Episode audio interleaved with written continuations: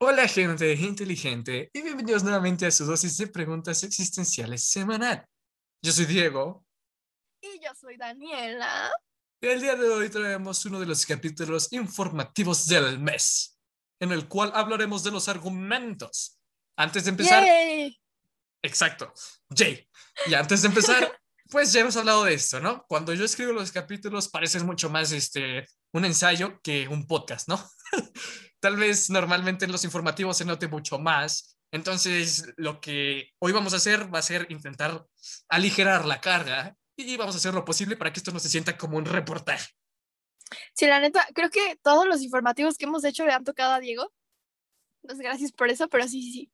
No, sí, si vieran el script, son como freaking cinco hojas. No, pero va a estar padre, la verdad, la información está muy chida, pero bueno. Como bien dijo mi colega Diego, el día de hoy estaremos abordando lo que son los argumentos. Nos daremos un pequeño rocío de lógica y pensamiento crítico, así que preparaos. Iniciemos por el razonamiento. ¿Qué rayos es el razonamiento? Bueno, de acuerdo a nuestro querido diccionario de Google, es establecer relación entre ideas o conceptos distintos para obtener conclusiones o formar un juicio. O bien puede ser la capacidad de resolver, aprender y deducir cosas a través de hechos.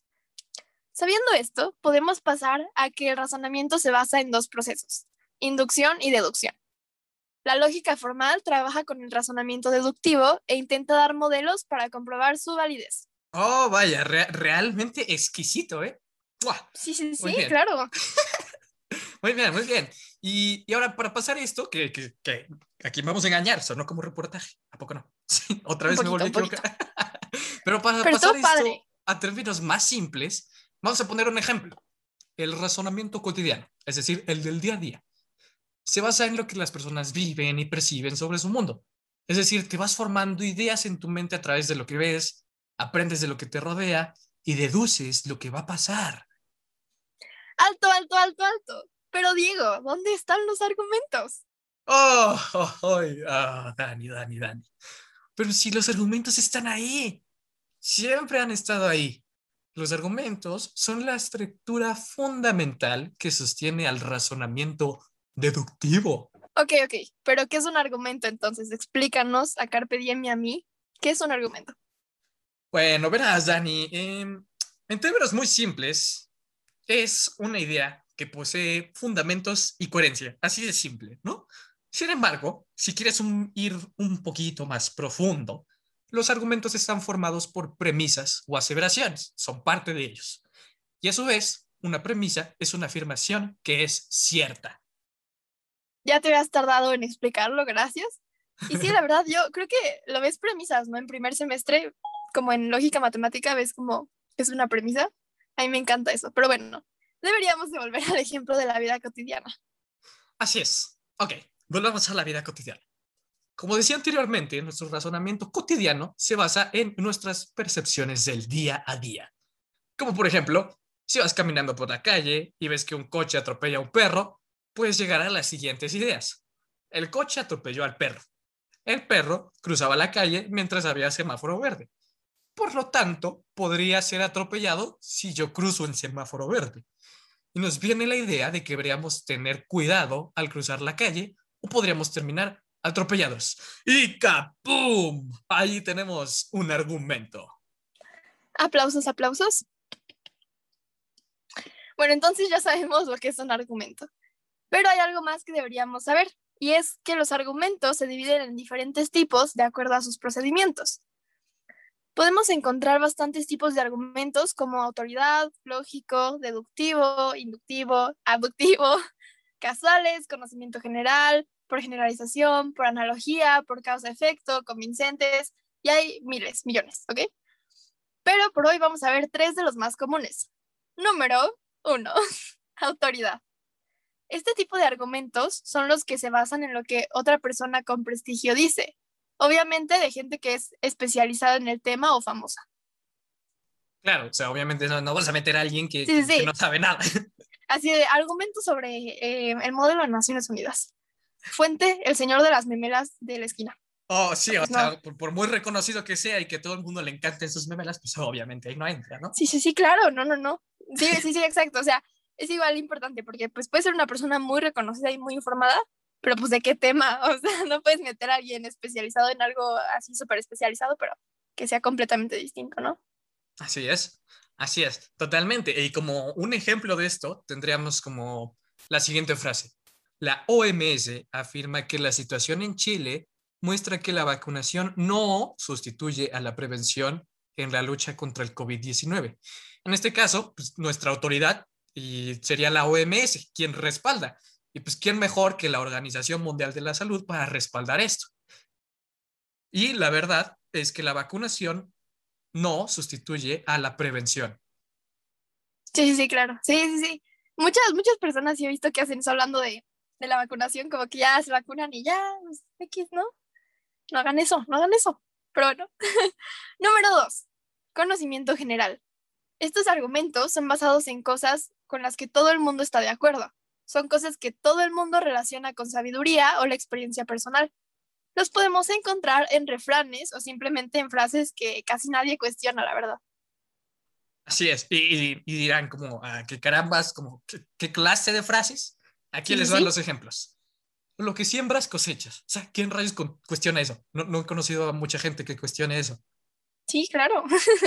dos cabezas piensen mejor que una, digo, a no ser que, la otra cabeza tenga algo, pero dos cabezas normalmente por algo tenemos un podcast de dos personas. Así es. O sea, dos son mejores que uno. Ahora, cuando el río suena es porque piedras lleva. ¿Ven? Como que no es, no es muy normal, ¿o sí? No, no es, no es normal oponerse. Sí, sí, sí, ya es como ley de vida. Es como, son cosas que están ahí. Pues, si en algún punto quieres cuestionarlas, pues suerte, amigo, porque no es muy normal. Sí, aparte, pues si, si salen, tienen algún origen, ¿no? Pasemos al número tres. Número tres. Los de mayoría. Podrían ser de los menos eficaces, pero hay que darles una oportunidad. Su nombre lo dice y es que están basados en lo que opina la mayoría sobre algún tema específico. Exacto, exacto como pueden ver, pues, si te basas siempre en la mayoría, puede que no siempre tengas razón, ¿cierto? Y aquí va un ejemplo. La mayoría de personas dicen que fumar es malo, por lo tanto, no debes fumar. Pueden ver que, o sea, una cosa es que la mayoría de personas digan que fumar es malo y otra cosa sería decir, la Biblioteca Nacional de Salud y Seguridad Social de Costa Rica publicó un artículo sobre los efectos negativos del fumar. Por lo tanto, fumar es malo para tu salud. O sea, ven, no es lo sí, mismo. obvio, obvio, obvio. No, o sea, no puedes llegarte con el primero así de, no, pues mi papá dice que no fume y ya, con eso. Siempre argumentos, argumentos, argumentos. Ajá. Y, y, claro, el de la mayoría suena pues bastante menos potente, sin embargo, sigue teniendo pues ahí su función, el propósito, por eso tampoco hay que descartarlo completamente. Igual y para hechos tan, o sea, straight, no puedes ocupar algo así de la mayoría. Sí. Pero tal vez para cosas más ligeritas, sí puedes encontrar, incluso ya si quieres hacerlo mucho más valioso, números, ¿no? O, como porcentajes, ya que dices, no sé, el 85% de eh, la sociedad, no sé, en México en el año 2019 dijo que esto, ¿no? Y ya, pues ahí ya tienes tu argumento. Así es, así es. Y creo que, como decías, o bueno, algo que hay que recalcar es que este tipo de argumentos pueden servir también para profundizar sobre algún tema. O sea, puedes decir, la mayoría dice esto, pero hay que profundizar por qué de esta mayoría. Sí, claro. Sí, igual no, puedes llegar y decir la mayoría, o sea, tienes que decir qué, qué mayoría, qué porcentaje, este, de qué grupo de personas, no nada más como, ah, pues muchos dicen. Ajá. Y si también te pones a pensar, ¿no? Como que, ah, tenemos la mayoría, pero que entonces si hay una mayoría, tiene que haber una minoría. ¿Qué dice el resto? ¿Eh? Sí, porque igual a veces no son nada más dos, pueden ser más posturas. Así es, así es. Eh, estando de acuerdo de eso, Dani, tenemos lo que son los argumentos. Vimos algunos tipos de argumentos. ¿Y qué me dices de la parte del salseo? ¿Cómo rayos podemos armarnos un argumento aquí bien loco, así aquí bien perdón, así que lo avientas y mocos, revientas bocas? Ay, wow, eso me encanta. Pero bueno, bueno, compañero mío, no te preocupes, que es bastante simple. Lo único que hay que hacer es encontrar principalmente nuestras premisas o aseveraciones, es decir, los fundamentos. Obviamente hay que intentar que los fundamentos sean realmente verdaderos. Y una vez teniendo estas premisas, podemos pasar a relacionarlas, a conectarlas, a poner un puente entre ellas, ¿va? Y cuando las relacionamos, encontramos, ¿qué encontramos? Encontramos nuestro nuevo argumento. Así es, ahí está, ahí está, nuestro argumento presente. Muchas gracias por tu reportaje, Dani. Pasamos al campo de pruebas en donde intentaremos dar algunos ejemplos entre los dos. Atención, atención, precauciones, precauciones. Antes de entrar a este campo de pruebas, debemos de entender que en los siguientes argumentos podemos ver un poco de matemáticas, por así decirlo. Sí, sí, sí, suena loco, suena medio loco, pero es bastante divertido. Podemos asignar variables a algunos sujetos y podemos cancelar ciertos elementos o ciertas variables. Pero ¿Por qué decírselo cuando lo podemos ver en práctica, cierto? Vamos a pasar un poco al campo de, tiroteo. Vamos a ver lo que es divertido. Dani, ¿podrías proceder a leer nuestro primer experimento? Claro que sí, Diego. A ver, si un animal es mamífero, es de sangre caliente. El gato es mamífero, por lo tanto, el gato es de sangre caliente. Tan simple como eso. Ahí tenemos un argumento muy básico. Tiene sentido, ¿verdad? Sí, totalmente, suena muy, muy lógico. Em, y ahora vemos cómo podemos meter un poco de mate, que es lo que les decía. Tenemos animal mamífero y sangre caliente. A animal le podemos asignar una X y a sangre caliente le podemos asignar una Y. Dicho así, nuestro enunciado podría quedar como si X es Y, gato es X. Por lo tanto, gato es Y. Ahora, no sé si habrán notado que en esta frase mamífero se repite dos veces en nuestras dos premisas principales. Es decir, si un animal es mamífero, es de sangre caliente. El gato es mamífero. ¿Ya vieron? Se repitió dos veces. Por lo tanto, se nos cancelaría la palabra mamífero y solo nos quedaría gato es de sangre caliente. ¿Eh? Ahí hay este, matemáticas, ¿eh? Matemáticas. Sí, exacto. De hecho, pues tiene tres partes, ¿no? Una, una premisa eso está muy interesante. Pero bueno, aquí aprendiendo con Carpe Diem, escuela Carpe Diem. Más les vale la, a la gente inteligente estar tomando notas ¿eh? y tener su, sus, mínimo sus post-its y estar ahí con su pluma, porque vamos con otro argumento. Si un animal es mamífero, es de sangre caliente. El gato es de sangre caliente, por lo tanto es mamífero. ¿Qué les parece, gente inteligente? Es similar, pero pues no es lo mismo. La pregunta aquí es, ¿Es este argumento igual de válido que el anterior? ¿Tú qué dices, Diego? Ok, yo podría decirte, ¿no? Pero dime, ¿tú qué dices, Dani? ¿Qué, me dices tú, Dani? ¿Será igual de válido que el anterior? Creo que no, no es igual de válido. No, no, no, no. que no, no tiene... Muy bien. Yo, yo, no, no, ese es mi... Yo voto porque no, 500 a que no. Ok, muy bien, Dani, muy bien. ¿Qué dice la audiencia? Redoble de tambores, ¿Tiempo para qué? Tiempo para... Sí, sí, ahora espera. Muy bien, muy bien, ya tienen sus respuestas. Bueno, la respuesta correcta es que este argumento no es válido. ¿Qué caramba, Diego? ¿Qué? ¿Qué? ¿Cómo que no es válido? Sí. Exacto, no es válido. O sea, no tiene coherencia. Pero, pero ¿cómo? Diego, Diego, ¿cómo rayos va a tener coherencia esto si todo el mundo sabe que los gatos son mamíferos? ¿Qué se te metió la cabeza, amigo? Ok, sí, sí, sí. Todo el mundo está de acuerdo en que los gatos son mamíferos, pero de acuerdo a las premisas que tenemos, no podemos estar seguros de que los gatos son mamíferos. Ahora se los voy a explicar con algo de figuritas, que es lo que se intenta hacer en la lógica. Digamos que tenemos unos círculos, eh, llamémoslo diagramas de Venn, ¿ok?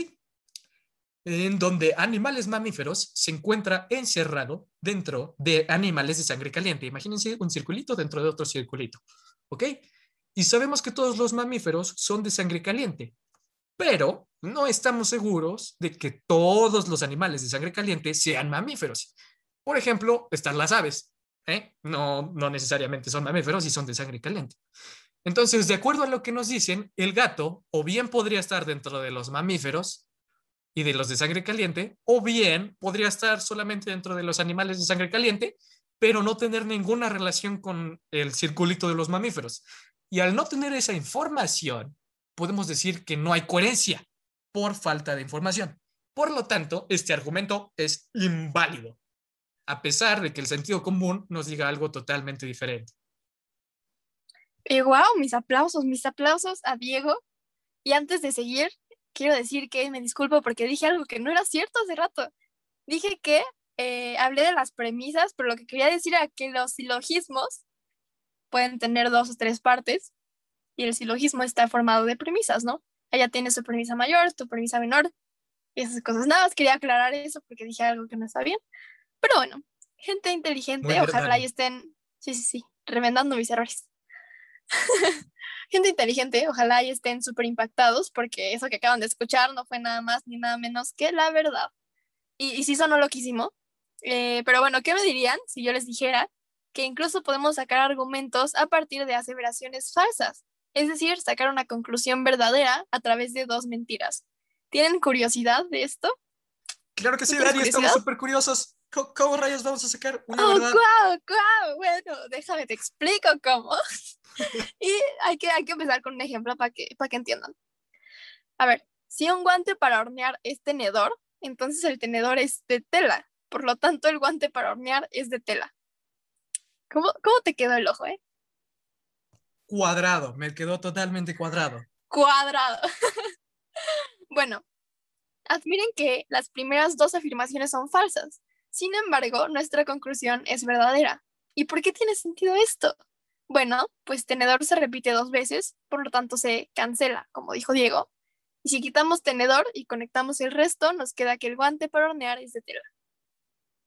¡Wow! ¡Wow! ¡Wow! O sea, ¿cómo? ¿Cómo? ¿Cómo? O sea, acabamos de sacar una cosa verdadera a partir de dos mentiras. ¿Cómo? ¿Cómo? Así es, Dani. Así es, Dani. claro, claro. O sea, ciencia aquí. Mates. Lógica. Pero bueno, suficiente lógica, suficiente lógica y cosas raras por hoy. Cerremos con una breve conclusión. Y es que todo lo que vimos sobre los argumentos nos ayuda a entenderlos y entenderlos es importante. ¿Por qué? Porque son gran parte de la comunicación efectiva de nuestro día a día. Los argumentos representan nuestros pensamientos y reflejan nuestras creencias.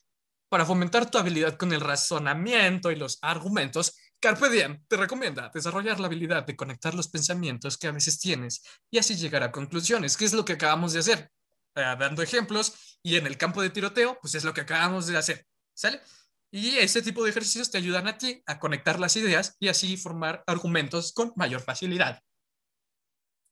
Sí, la verdad, y de hecho, pues es muy importante cuando estás escribiendo cualquier cosa, un ensayo, la verdad, por mucha verdad que digas, y esto es algo muy importante, por mucha verdad que digas, si no está bien fundamentado con tu argumento y después tienes tu, o sea, tienes tu argumento por separado. Luego, si no lo unes bien con, con lo que estás tratando, y luego si no das un buen ejemplo y, y, ya lo relacionas con lo que tú crees, con tu criterio, lo que quieras, entonces, amigo, no estás haciendo nada bien, ¿no? No, no, puedes estar por la vida escribiendo ensayos sin argumentar correctamente. Invalidado, hermano, invalidado. Sí, la verdad. Pero, en fin, eh, ya vieron algunos experimentos del día de hoy. Ustedes pueden intentar hacer sus propios experimentos y crear sus propios argumentos, por muy locos que suenen. Pues es sano y de algún modo fomenta el pensamiento crítico. ¿Qué, qué, qué es el pensamiento crítico? Bueno, eso lo podemos ver en otro video. De momento disfruten crear sus argumentos y si tienen alguno chistoso, pues pueden mandárnoslo por DM o por correo, porque Diego estaba hablando de que tenemos correo antes de grabar y si tenemos un correo y nuestro correo es carpemail.gmail.com. Entonces, esperamos sus correos. Ah, por favor, ya pélenos. No, no, no, no. Sí, digo, sí, sí, sí, sí. ¿Cómo que no? sí, por favor. en fin, este, pues sí, pensamiento lógico. Si quieren ese tema, díganos y lo abordamos en otro podcast. La palabra de esta semana es argumento que viene del latín argumentum, compuesto del verbo arguere, que significa arguir o dejar en claro, y el sufijo mentum, es decir, mento, es decir, instrumento, medio o resultado, monumento, instrumento y sacramento. Mm, qué bonito, qué bonito. Qué, qué, qué, bella palabra, qué bonita palabra. qué bonito origen. sí, la verdad no sé, está, está bien padre saber los orígenes de las palabras. Y, y Diego y yo por, por, primera vez decidimos que la palabra de la semana estuviera relacionada directamente al episodio. Está muy bien. eh, un ejemplo de la palabra de la semana, argumento, sería... No puedo argumentar nada ante esa lógica, dijo Josh. Oh, vaya. Muy buena referencia. Muy buena referencia. Sí, pero bueno, vamos con las recomendaciones semanales. Ah, las recomendaciones semanales, Dani. Trajiste tus recomendaciones, estoy seguro de que sí, ¿verdad? Claro que sí, sí, sí, sí, hoy sí. Ok, entonces yo inicio, como siempre. Vamos a ver. Mi recomendación de esta semana es que para estas vacaciones, los que tengan vacaciones, intenten disminuir su tiempo en pantalla. Chicos, pónganse un límite, agarren, eh, pónganle ahí a su celular 30 minutos de redes sociales y ya está. Ya, de WhatsApp no, WhatsApp no, porque WhatsApp es más como una herramienta que una red social. Pero sí, pónganse un límite. Y en vez de andar en redes sociales o viendo TikTok o viendo Instagram o Pinterest o no sé, Snapchat, Facebook o YouTube, Vine tal vez. Vine no existe, ¿eh? Vine, ojalá, ojalá me la viviría en Vine si así fuera. Eh, Vine en alguna otra de sus versiones alternas. Mejor aprovechen el tiempo en estas vacaciones, hagan algo productivo. Las vacaciones Estudien, estudien en Khan no son Academy. para descansar, son para estudiar. Estudien en Khan Academy. No, sí son para descansar, pero si pueden estudiar algo en Khan Academy, yo feliz. Sí, sí, no, no, no. O sea, yo creo que Dani y yo nos las vamos a pasar estas vacaciones en Khan Academy. En Khan Academy, 100%. Todo el día ahí. De hecho, quiero estudiar, bueno, ya luego te cuento por qué. Pero voy a meterme a varios cursos de Khan Academy estas vacaciones. Muy bien, muy bien, Dani. Aplausos. ¡Woo! En fin, Dani, ¿tu recomendación cuál es? Diego, me acaba de ocurrir algo loquísimo. ¿Qué pasó? Ok, pero eh, se los digo ahorita así eh, en, en vivo para que todos entiendan al mismo tiempo. Sí. Ok, Diego, deberíamos de hacer como un Padlet. ¿Sabes, ¿sabes qué es un Padlet? Ah, más o menos, tengo una idea. Bueno, como un Padlet de varias como cosas que, vaya- que vayamos referenciando. ¿Sabes? Ajá. Como canales o como Khan Academy o como TikToks, videos, aplicaciones, lo que sea. Y les Para cobramos. que, no, para que puedan verlo en nuestra descripción de Instagram y puedan meterse y ahí está el Padlet y puedan ver todas nuestras referencias. O cobrarlo.